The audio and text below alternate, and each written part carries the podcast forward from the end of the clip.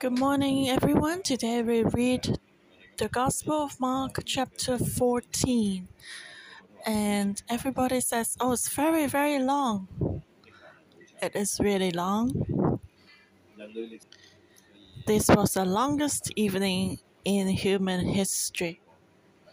I divide the first one to 9, and then first 10 to 31, and then 32 to 52, and then 53 to the end. The first section. After two days, it was the Passover of the, and the feast of unleavened bread, and the chief priests and the scribes sought how they might take him by trickery and put him to death. But they said, Not during the feast, lest there be an uproar of the people. And being Bethany at the house of Simon the leper, as he sat at the table, a woman came having an alabaster flask of very costly oil of spikenard. Then she broke the flask and poured on his head. But there were some who were indignant among themselves and said, Why was this fragrant oil wasted? For it might have been sold for more than three hundred denarii and given to the poor. And they criticized her sharply. But Jesus said, Let her alone. Why do you trouble her? She has done a good work for me, for you have the poor with you always, and whenever you wish, you may do them good. But me you do not have always. She has done what she could. She has come beforehand to anoint my body for burial. Oh, surely I say to you, wherever this gospel is preached in the whole world, what this woman has done will also be told as a memorial to her. So when the Passover and the Feast of Unleavened Bread was coming, the priests and the scribes they were trying to plot make a plot to put Jesus to death. And it was a great irony. The meaning of the unleavened bread, the feast of unleavened bread, was for the Israelites to reflect in their lives to see if they should remove any sins. And two more days, and then after two days, it was the unleavened feast of unleavened bread. And the time of Passover was a day of deliverance. So these two days help people to reflect and remove sins and receive salvation. But before this time, the scribes and the priests they were seeking ways to kill Jesus. But they had a difficulty, a dilemma, because during the feast they cannot do that because Jesus went into Jerusalem and everyone shouted, Hosanna! Blessed is the one who comes in the name of the Lord. So, in many people's heart, Jesus was the great prophet, and some people even recognized him as the Messiah. Many people thought he was the prophet in the same level of John the Baptist. Even Herod thought so. So, if he would if they would kill Jesus during the festivals, and it was a time when Jerusalem had the most number of people because many people would come up to keep the festivals, and Jesus had a lot of supporting fans. So if they would catch Jesus at this time, um, they were not sure who were Jesus' fans. If it became, if there would be an uproar of the people then that would mean trouble to them because the Romans would send more troops to Jerusalem when the Israelites gathered in Jerusalem for the feast. And so the Roman emperor, the government would be more tense. They were concerned and wanted to make sure that the Israelites, the Jews, would not gather together for a revolt. So the priests and the scribes they were concerned that uh, the Roman soldiers would go into the temple because they were unclean, and so they were worried and they were wondering how to catch Jesus without notice of anyone. And why did they choose this festival? Because if they would miss this festival, they didn't know when they can catch Jesus again because Jesus spent most of the time in Galilee. And Jesus came to Jerusalem only during the festivals, and Jerusalem was the area of their influence, and there were more people supporting Jesus in Galilee.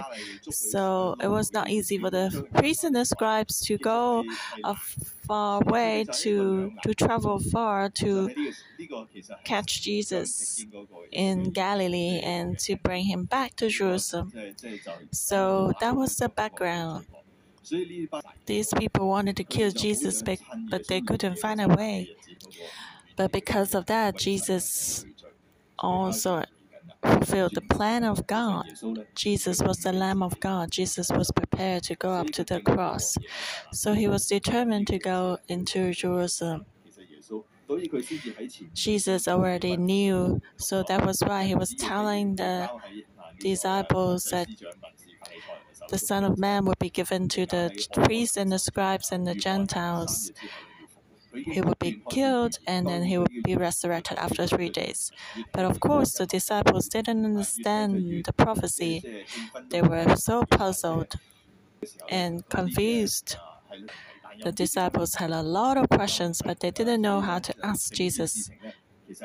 So, given such a background and atmosphere, Jesus went to Bethany at the house of Simon the leper who got received healing earlier, and a woman came having an alabaster flask of very costly oil or spikenard.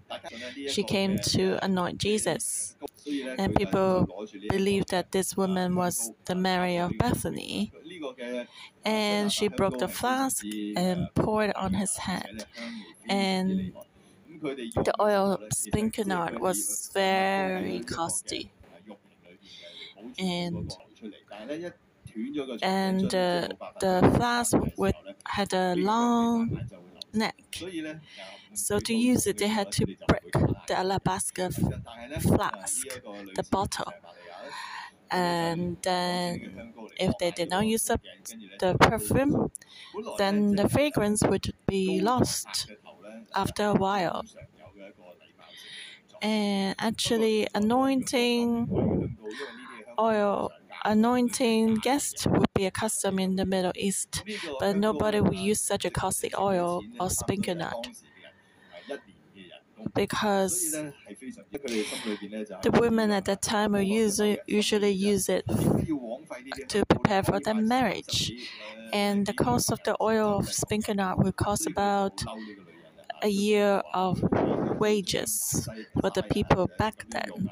And so some disciples they were in, indignant and they asked, Why was this fragrant oil wasted? For it might have been sold for more than 300 denarii and given to the poor. And they criticized her sharply when they said that they really want to give the money to the poor? Well, maybe, but the greatest uh, their goal was okay, give us the money first. And that was strange because what was the goal of giving to the poor?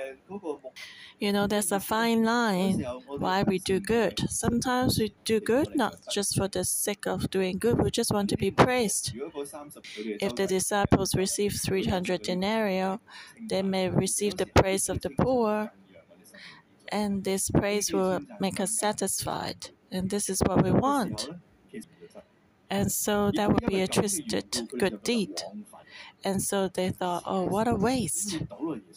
Why would you pour this onto Jesus? Give the oil to us, we can sell that and give to the poor and can re receive praise.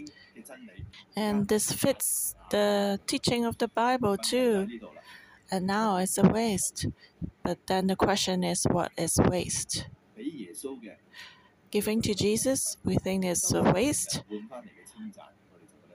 but to give to the poor and receive praise we think is, is worthy. So, what is more important to be praised for others or Jesus.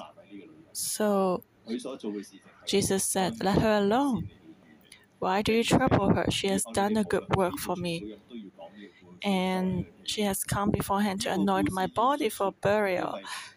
Surely I say to you, whenever this gospel is preached in the whole world, what this woman has done will also be told as a memorial to her.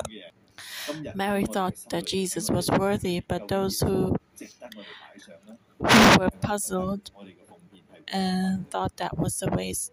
Do we think that Jesus is worthy for us to, to offer everything, or do we think our offering is a waste?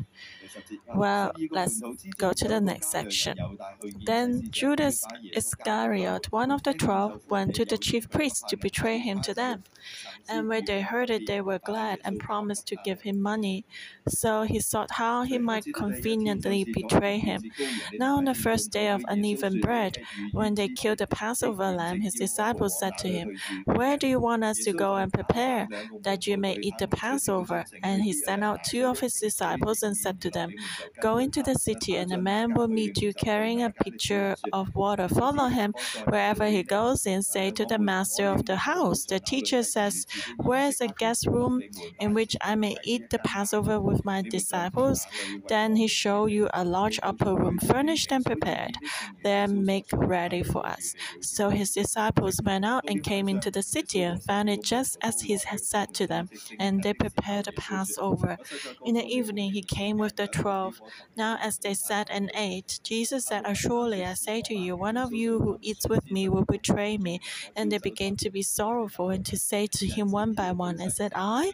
And another said, Is it I? He answered and said to them, It is one of the twelve who dips with me in the dish. The Son of Man indeed goes just as it is written of him. But woe to that man by whom the Son of Man is betrayed. It would have been good for that man if he had been never been born. And as they were eating, Jesus took bread, blessed and broke it, and gave it to them, and said, Take, eat this, is my body. Then he took the cup, and when he had given thanks, he gave it to them, and they all drank from it. And he said to them, This is my blood of the new covenant, which is shed for many. Assuredly, I say to you, I will no longer drink of the fruit of the vine until that day when I drink it new in the kingdom of God. And when they had sung a, song, a hymn, they went out to the Mount of Olives. Then Jesus said to them, All of you will be made to stumble because of me this night, for it is written, I will strike the shepherd, and the sheep will be scattered. But after I have been raised, I will go before you to Galilee. Peter said to him, Even if all are made to stumble, yet I will not be. Jesus said to them, him, Surely I say to you that today, even this night, before the rooster crows twice, you will deny me three times. But he spoke more vehemently, If I have to die with you, I will not deny you. And they all said likewise. So the priest went to talk to Judas because Judas would know where Jesus would stay overnight.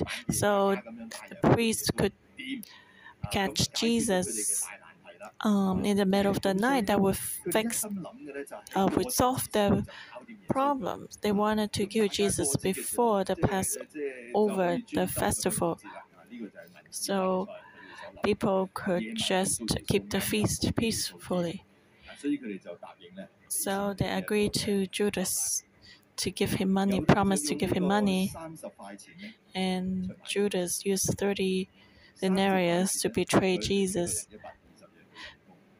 30 denarius would be about 120 days of wages, and the oil of alabaster flask would be about 300 denarius.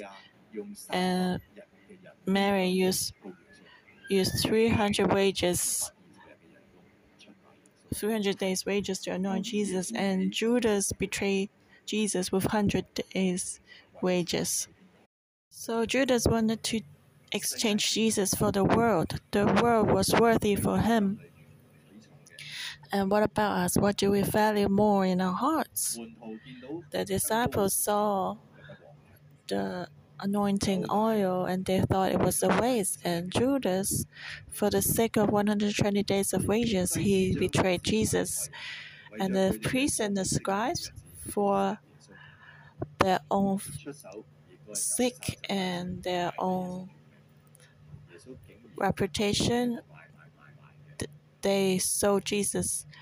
Oh, they bought Jesus for thirty dollars, and Jesus became just like a property in their eyes, being sold and bought. But on the first day of unleavened bread, the scribes and the priest, on the day that they should remove sins, they wanted to kill Jesus and added another sin to Israel and Jesus was killed during the Passover. So he was the Passover lamb. But at this time, Jesus asked them to prepare a place to have the Passover meal. Actually, Jesus had the Passover meal a day earlier than the other Jews because normally, um, if Jesus would eat the Passover meal on the day that people usually eat, then Jesus would not have the chance to eat with his disciples. And the disciples asked him, Where shall we go to prepare for the Passover meal? And Jesus sent out two disciples and said to them, Go into the city, and a man will meet you carrying a pitcher of water. Follow him. And usually, women would take the pitcher of water, and it would be seldom or rare to find a man carrying a pitcher, so it would be easy to recognize him. And Jesus said, wherever he goes, and tell him, the teacher says, my uh, he needs to use this room for the Passover meal. And so they went. And then they saw that God had already prepared a place just as Jesus said. And then in the evening, Jesus came with the twelve. And uh, Tikva just mentioned earlier, why would they ask, uh, is it I? Is it I who will betray you? Uh, Tikva says she will ask, is that him?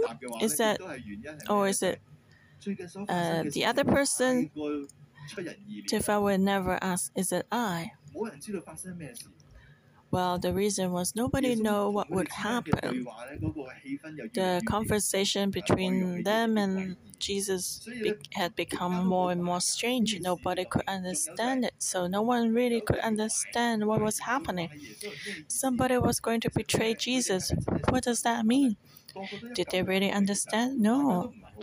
They were all confused. They didn't understand. So they asked, Would I be the one who stumbled? Nobody was sure. And Jesus told them, It's one of the twelve who dips with me in the dish. And the Son of Man indeed goes just as it is written of him. But woe to that man by whom the Son of Man is betrayed. It would have been good for that man if he had never been born. So the answer was very confusing too because not just one person was dipping with Jesus in the dish. Jesus didn't mention the name.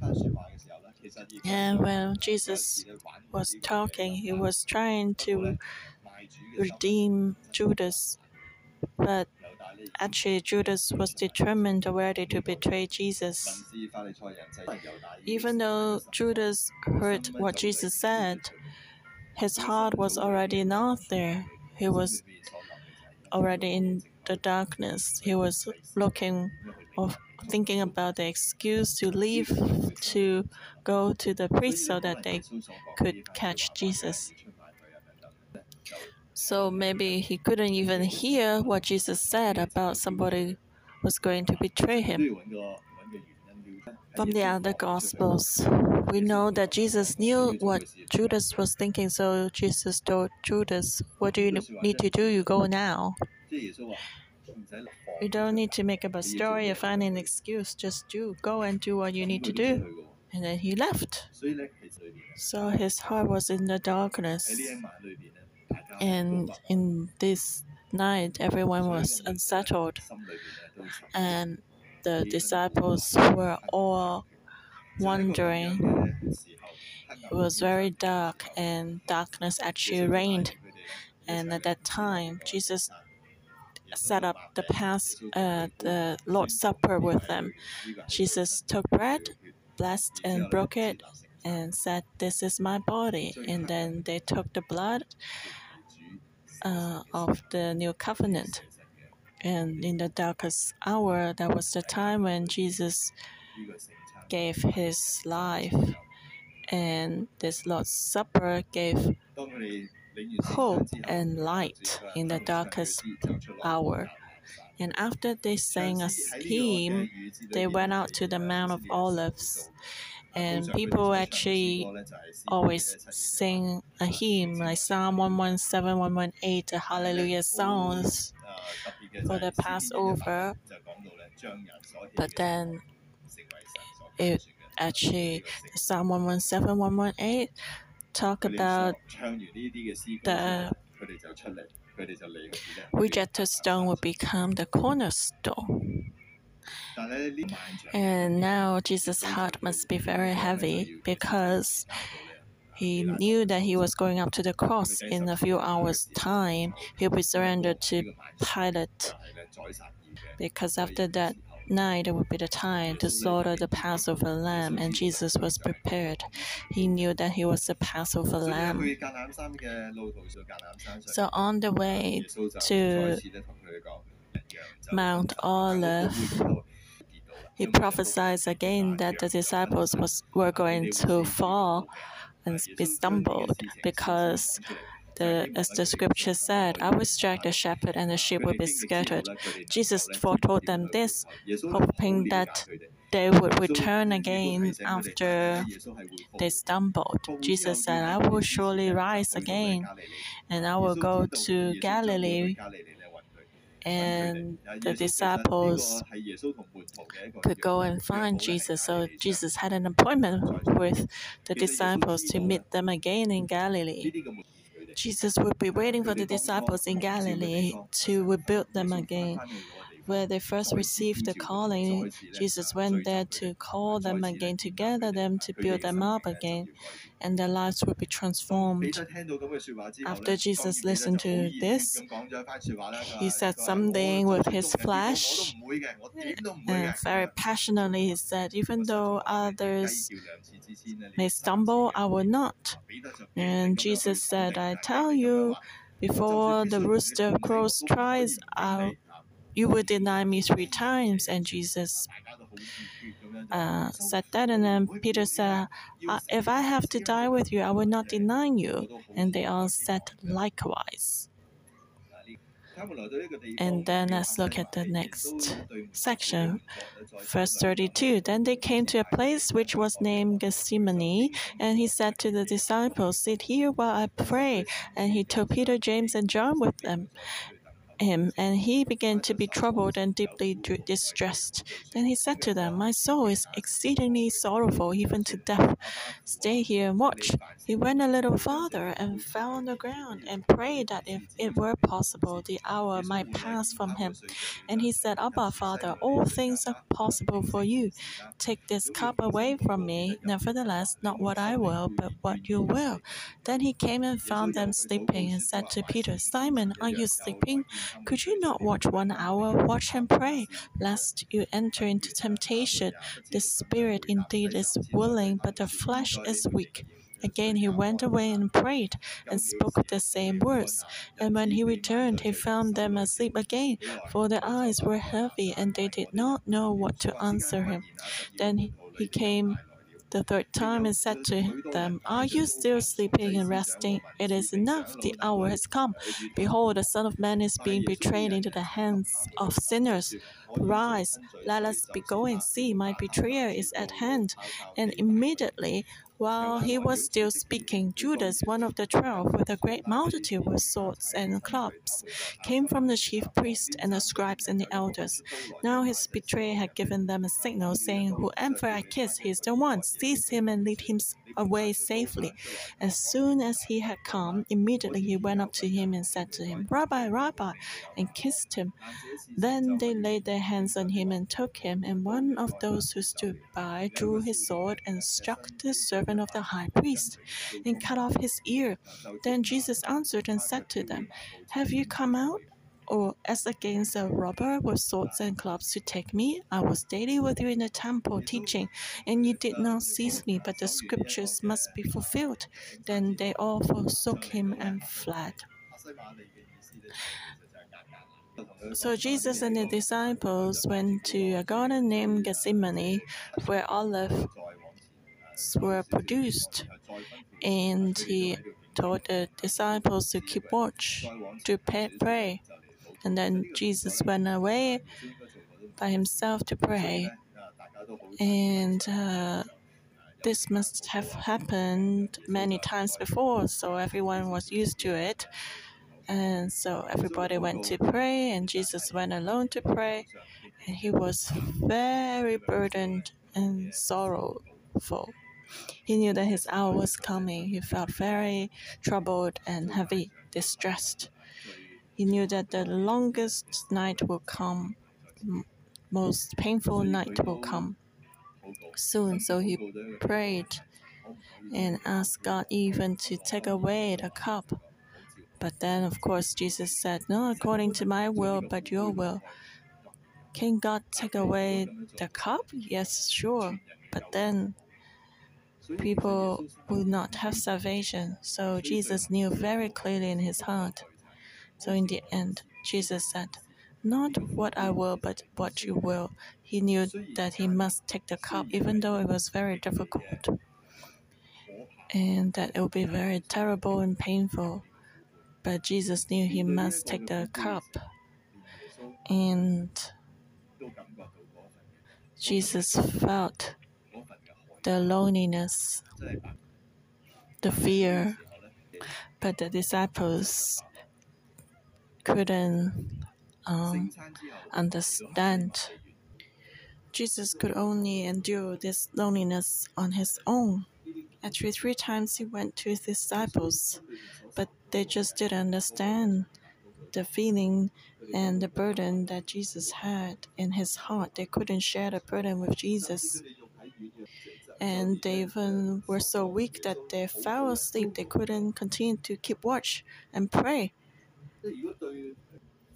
But then Jesus was still determined to go up to the cross, and this is our Lord.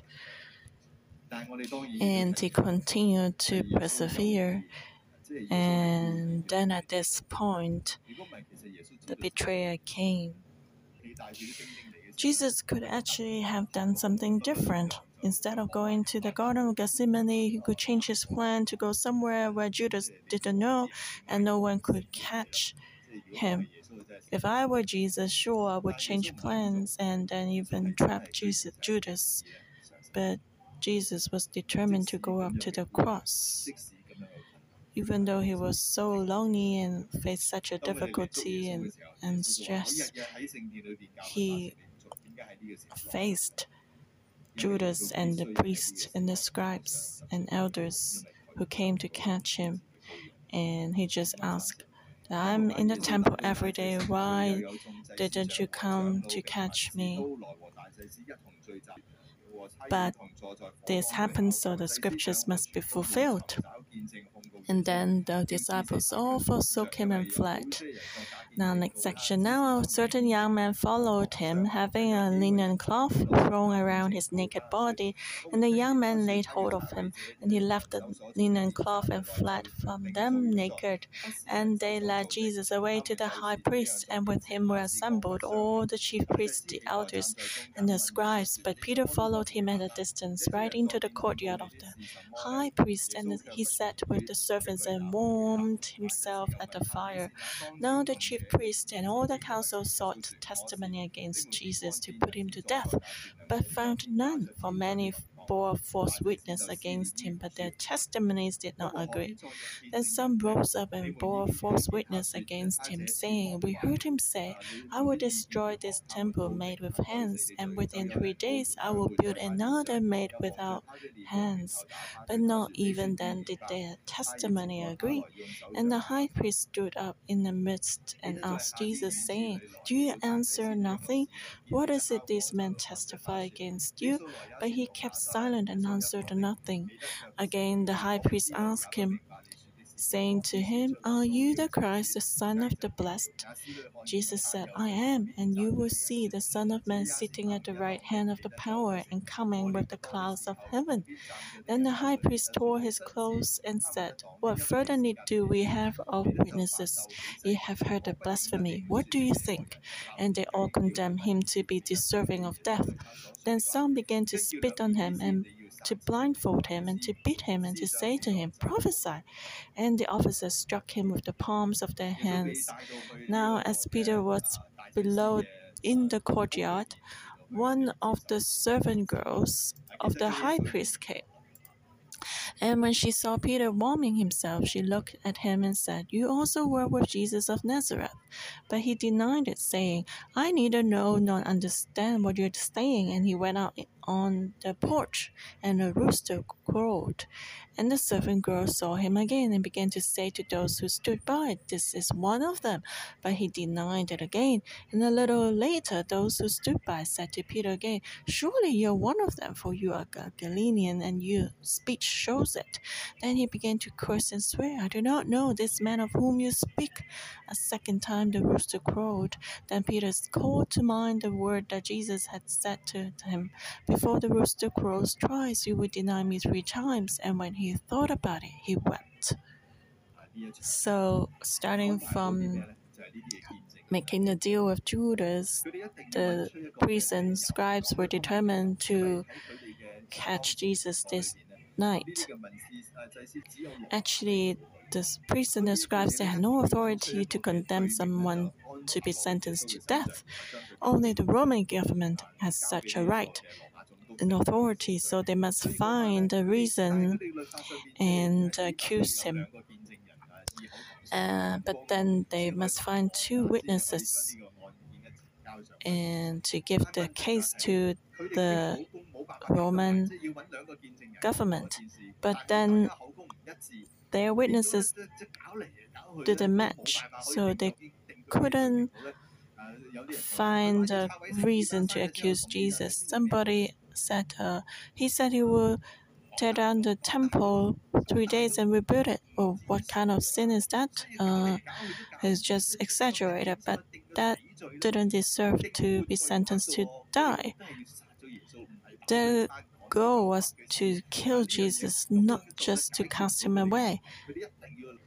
So they must find a reason to condemn him to death. But the witnesses couldn't come up with a reason, and Jesus was silent. When they wrongly accused Jesus, Jesus kept silent, and they didn't know what to do. And in the end, the high priest asked one question Are you the Christ, the Son of the Blessed?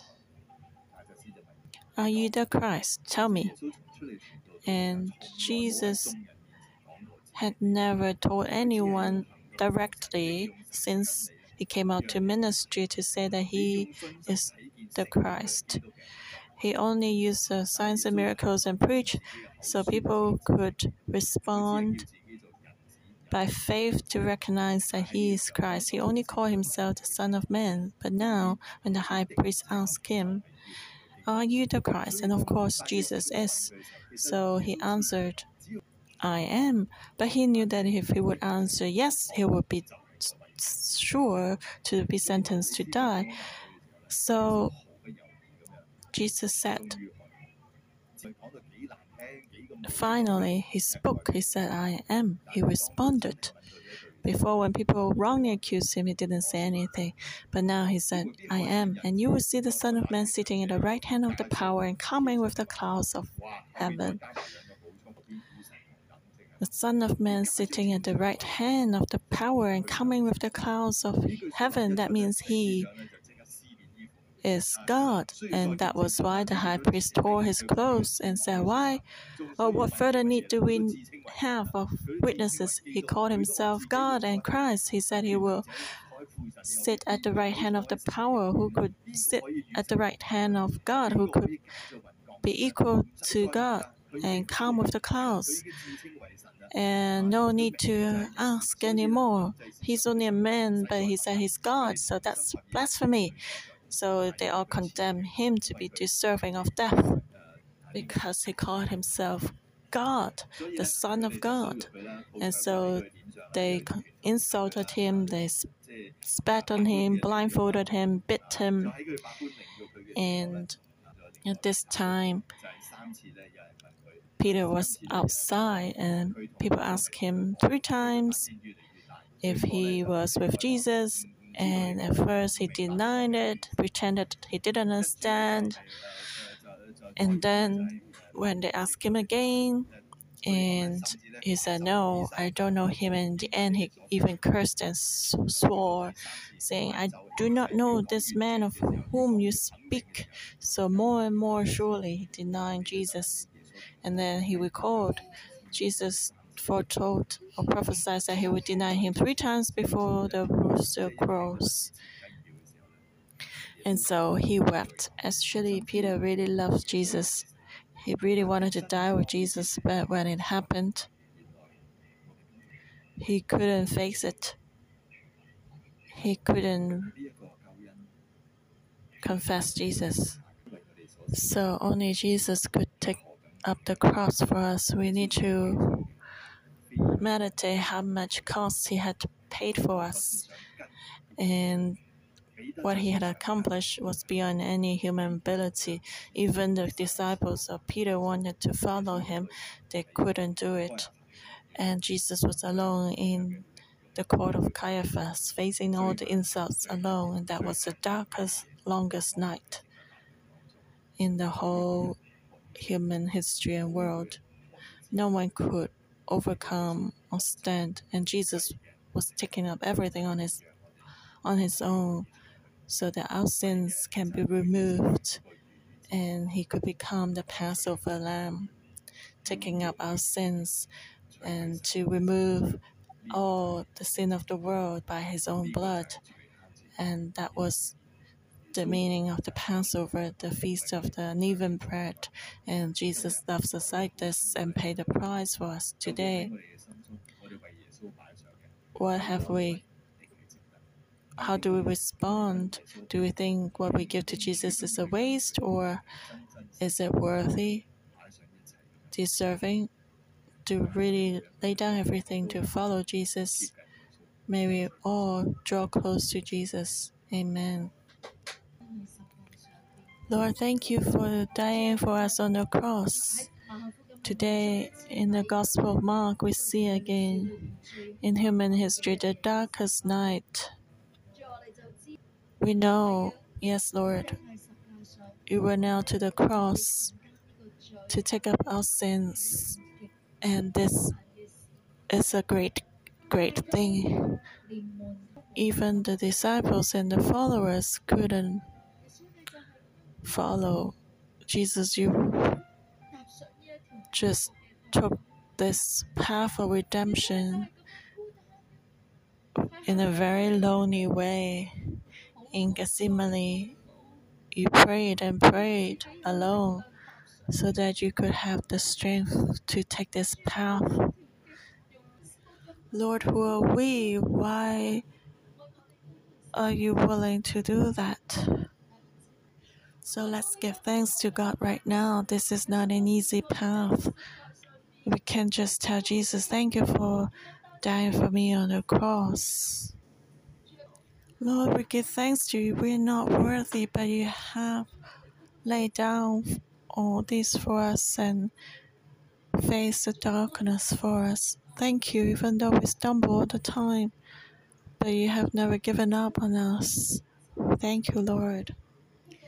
When Jesus took this path of suffering for us, today God is asking us, how do we respond to the Lord who sacrificed for us. Today, in this chapter, we see different characters. Are we like Judas for the world, for money and reputation's sake? We betray Jesus for $30 for 100, day, 100 days of wages for the for the price of a slave. We betray Jesus. Do we do that for the sake of money and gifts? Or do we choose to be like this woman taking an alabaster flask of very costly oil spikenard to offer to Jesus this alabaster flask, this oil is very costly 300 days of wages. And this is the woman's bridal gift. So when she offered this to Jesus, it means I give you my life. I offer my life to you, my hope in you. So, brothers and sisters, let's pray. None of us want to be like Jesus, Judas. We don't want to run away and give up Jesus when we face persecution. But do we really want to be like this woman who offered the oil of spikenard? With our Holy Spirit, cannot do that. Just like uh, the disciples when they went to the Garden of Gethsemane, they couldn't offer themselves. So now let's go into the Spirit. Let's ask the Holy Spirit to help us to persevere. We don't want to be like Judas. We don't want to be like the disciples who fell asleep and couldn't keep watch and pray.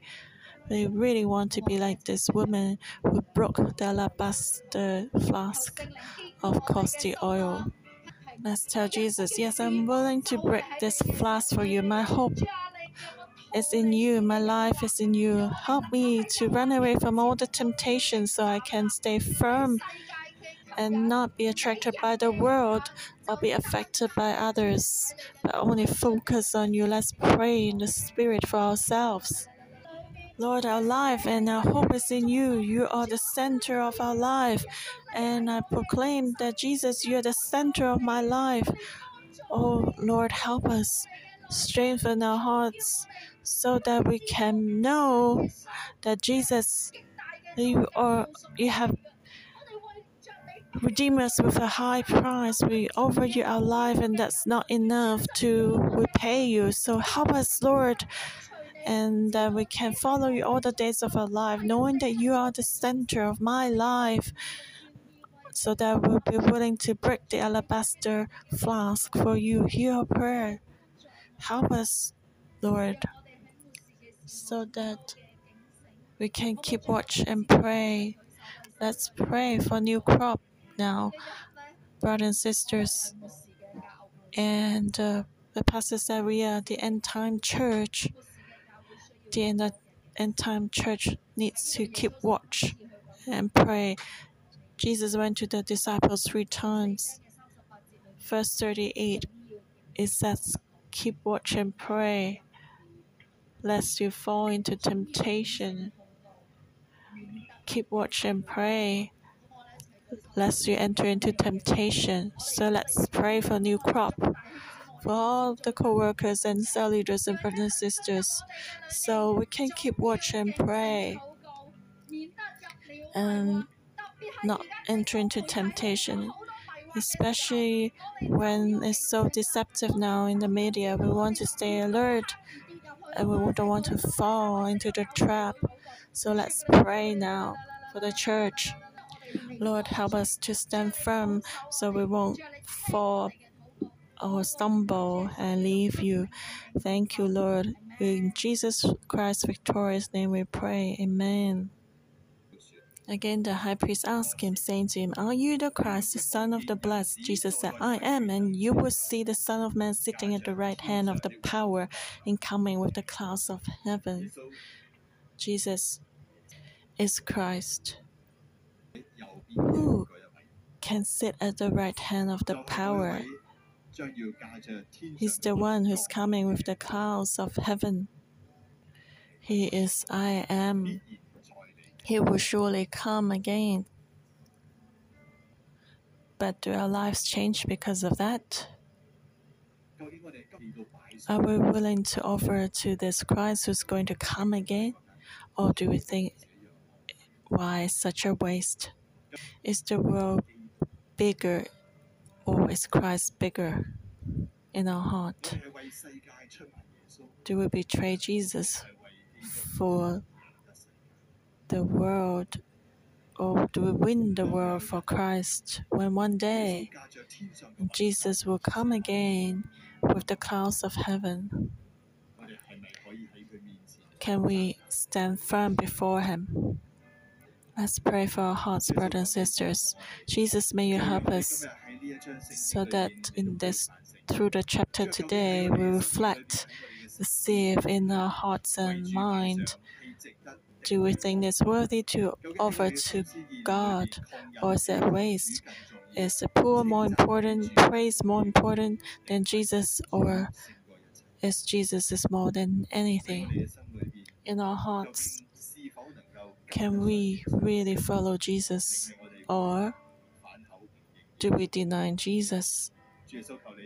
Lord, may you help us so that we can really walk with you and share the same heart with you. When the trumpet of the end time blows, let us be assured and have the guarantee that we can meet with you in the sky. Today, we're willing to lay down the world for you. We want to take a different path because you were determined to go up to Jerusalem, and we determined to follow you wherever you go to whether you go to the Garden of Gethsemane or Bethany or to Jerusalem, Lord, we're willing to follow you. And the path you took, we also want to take. Whatever you offer, we will re receive. And with thanksgiving and to follow you all the days of our life. May you strengthen our faith, protect our hearts, until we see you face to face. Lord, we thank you for hearing our prayer in Jesus Christ's name. Amen. Thank you, Lord. Our morning devotion will end here. May the Lord bless you all.